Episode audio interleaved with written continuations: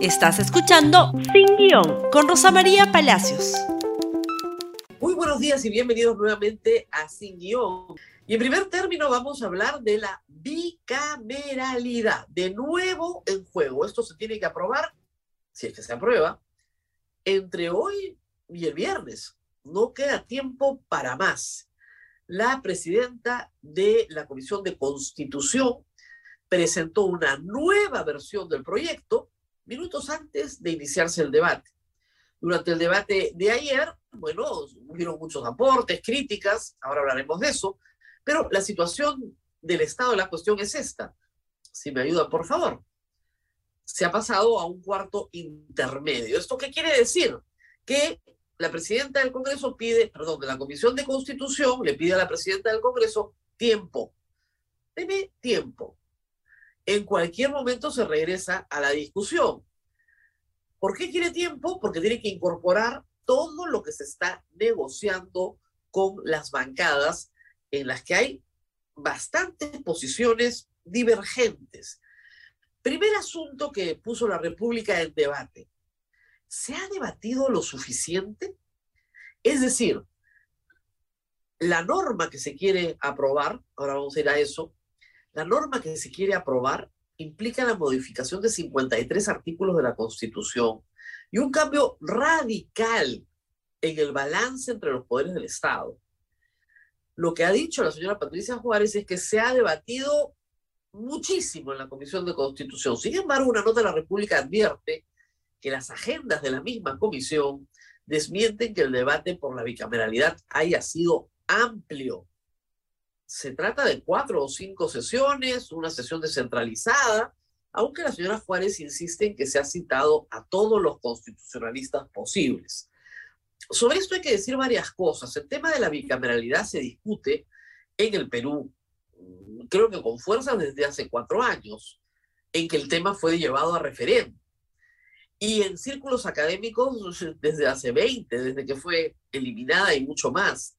Entonces, en realidad hay un debate académico, jurídico, pero lo que no hay es un debate popular. Y sí es verdad que la mayoría de la gente, sobre todo la gente más joven, no conoce de una institución llamada Senado porque este se eliminó en el año 1992 y estamos en el 2022. Para personas eh, menores de 40 años, no hay experiencia alguna de bicameralismo en el Perú y la institución del Senado ni siquiera la recuerda. Entonces, sí, efectivamente, hay que hacer un trabajo de mayor difusión y discusión. Y acá comienzan los problemas que se presentaron en el debate de ayer. La izquierda empezó diciendo que hay temas en conflicto y por lo tanto no van a votar a favor del proyecto. El señor Bermejo, si me ayudan, dijo, no, señores, esto es reelección pura y dura. Lo que quieren es atornillarse al poder. Es eh, eh, la primera crítica y la que es más populista, si se quiere. Es decir, la idea que lo que acá hay es un proyecto de reelección con ampliación del número de congresistas y que esto es impopular y caro. Primer asunto complejo que va a tener que superar el Congreso. Porque si bien la reelección es positiva, yo sí creo en la reelección parlamentaria porque creo en la profesionalización de la política, suele ser muy impopular decirlo. Y por lo tanto, las fuerzas de izquierda en el Congreso van a jugar esa carta populista. No a la reelección y no al aumento del número de congresistas, lo cual en el fondo es un absurdo, pero está sobre la mesa. ¿Qué más está sobre la mesa? La idea misma del bicameralismo. El señor Vladimir Cerrón dijo que su bancada Perú Libre votará en contra de la bicameralidad, de frente. Pero luego, en un audio que vamos a escuchar, atenúa, un video en realidad, atenúa esta posición señalando que habría que consultarle al pueblo y que todos queremos un cambio y que tiene que haber un cambio. Parece una atenuación de la posición. Escuchemos lo que dijo ayer Valdemar Cerrón. Cualquiera de nosotros como peruano debe ser consultado sobre este tema porque le corresponde legítimamente. Ya el Congreso tiene una convicción de que tienen que haber cambios. Eso está de facto porque hemos conversado con cada uno de nosotros. No creo que exista una oposición por oposición de la bicameralidad, porque también hay un tema de representación. 130 estamos representando a más de 33 millones de peruanos. Entonces existe la necesidad de tener una mayor representación en nuestros colegas. Lo que se propone para algunas bancadas es que se apruebe con más de 66 votos y que el proyecto se mande a referéndum, que podría celebrarse en octubre, cuando tenemos que ir a votar en las elecciones regionales y municipales. ¿Por qué? Porque hace cuatro años el país votó en contra de la bicameralidad y votó en contra de que los congresistas se reelijan. Y no pueden decir que hubo fraude en esa elección, fueron masivos los resultados. Fue un referéndum favorable a las posiciones del entonces presidente Martín Vizcarra. Con todo lo populista que eso puede ser, pero así fue. Entonces, esta postura dice, devolvámosle al pueblo el derecho a discutir estos temas en un debate popular, que parece una buena idea, dicho sea de paso. Si se aprueba con más de 87 votos, una segunda votación, probablemente en agosto, termine la discusión. Si se aprueba con más de 66 votos, se puede ir a referéndum y ahí el Congreso tendrá, los que están a favor de los cambios, de la reforma, tendrá que pelear políticamente ante todo el país por la reforma. Eso implica limar varios aspectos muy controvertidos del proyecto de la señora Juárez. ¿Qué es lo que se propone? Se propone una bicameralidad asimétrica, como yo lo he explicado en algún programa. Es decir, el Senado no hace lo mismo que la Cámara de Diputados.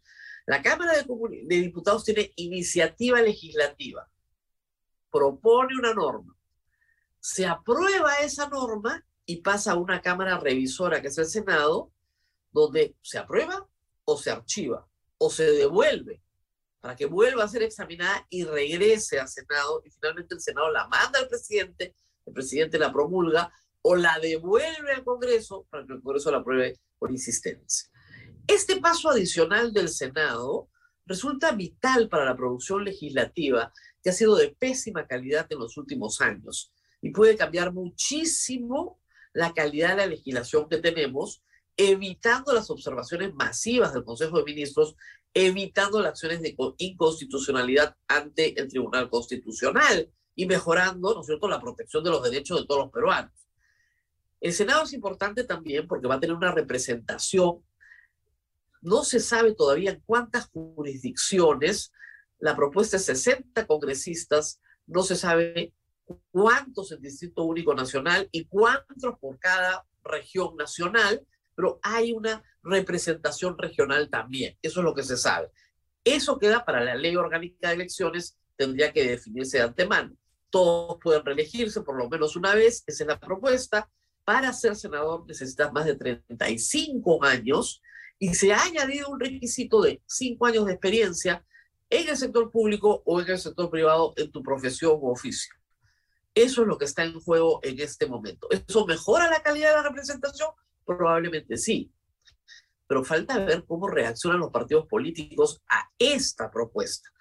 Temas controvertidos, solo se puede disolver la Cámara de Diputados con tres censuras, se regresa al modelo de 1979, que nunca se aplicó, dicho sea de plazo, y no se toca el tema de la vacancia, que no cabría en una reforma sobre bicameralidad, pero sí el de la censura del Congreso de manera, digamos, colateral, ¿no? Y eso tendría que discutirse ampliamente. La elección de funcionarios públicos de alto nivel, que corresponde hoy al Congreso, pasa a la Cámara de Senadores, pero con un truco en el caso del Contralor, y ya no lo propone el Ejecutivo, lo propone solo el Congreso. No es una buena idea, eso tendría que descartarse. Se había incluido originalmente la acusación constitucional contra los miembros de los organismos electorales, eso ha sido percibido como negativo. Esperamos que el proyecto definitivo salga, porque si se incluye, va a ser muy difícil que ganen un referéndum. Y hay otras cosas que, reitero, son controvertidas.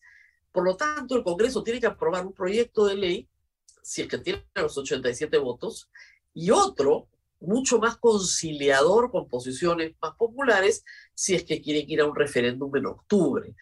Eso es lo que se va a estar discutiendo en las próximas 48 horas.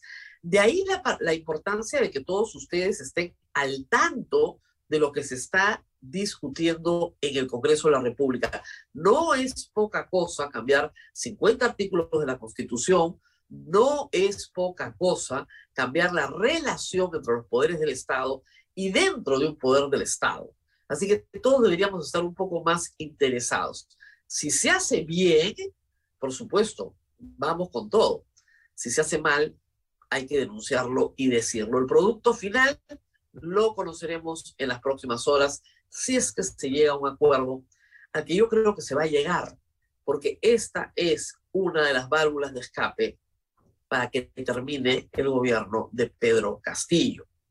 Y sobre eso vamos a hablar. Ayer fue liberado Samir Villaverde y hoy, en este instante, está la esposa del presidente en el Congreso de la República. Y esta mañana las hermanas Paredes, esposa y cuñada del presidente, criada como hija del presidente, están citadas al Congreso de la República, a la Comisión de Fiscalización.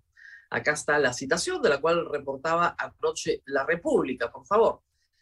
La señora primera dama, Lilia Paredes, anunció a través de su abogado que iba a asistir y de hecho en este instante está asistiendo. Pero cuando le preguntaron al señor Benji Espinosa por la hermana de la señora Lidia Paredes, dijo que no sabía si iba a asistir o no.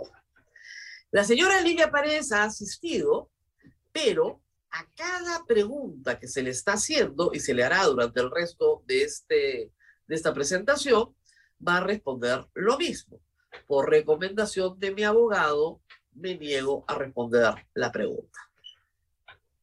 Esta es la defensa estratégica de alguien que solo quiere responder ante fiscalía, pero hay que decir que es una situación que compromete en mucho a la esposa del presidente, porque si no tiene nada que ver con los actos de su hermana, podría decir simplemente si conozco al señor Espino, vino a saludarme y luego se quedó conversando con mi hija, ¿no es cierto? De las cosas que ellos conversan son jóvenes, no sé de qué hablan.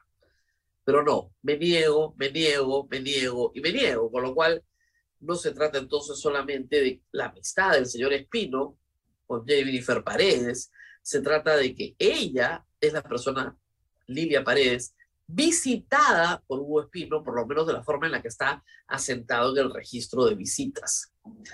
Pero lo más grave en realidad es la situación de Jennifer Paredes. Hace dos días, que varios estamos preguntando por su domicilio.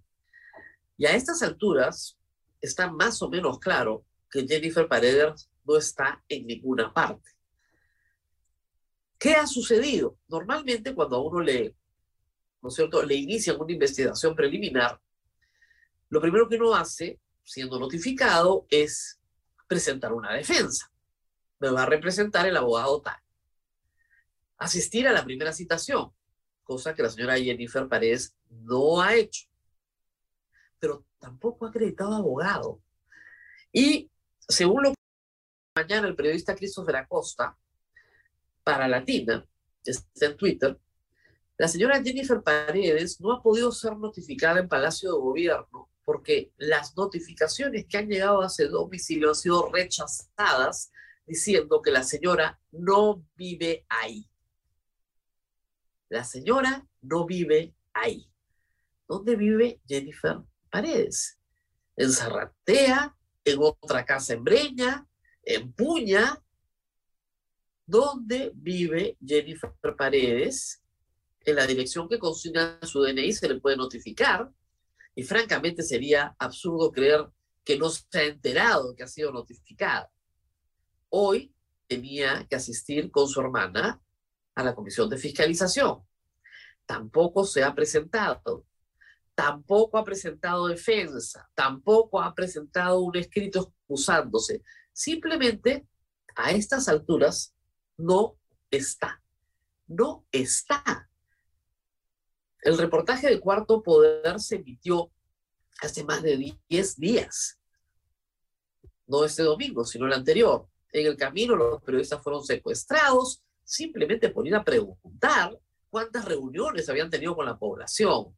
En el camino se ha descubierto la participación de la hija cuñada del presidente en los comités de licitación del distrito de Anguía. Se ha descubierto su amistad con el alcalde de Anguía.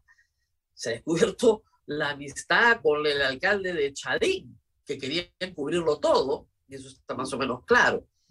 Se ha descubierto la amistad con el señor Hugo Espino, que ha obtenido él y su hermana contrataciones de obra pública con obras que no se han terminado de realizar. Todo eso se ha descubierto en estos 10 días.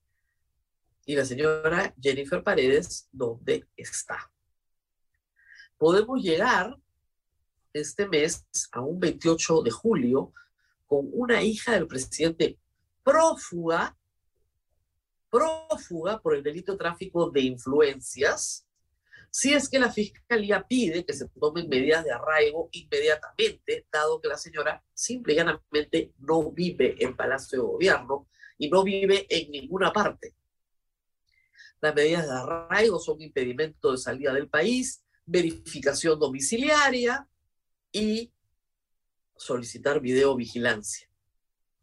Salvo que se quiera que vaya al mismo lugar donde está Bruno Pacheco, Juan Silva y el primo Fray Vázquez, expertos en fugas que hasta ahora no son encontrados por la Policía Nacional.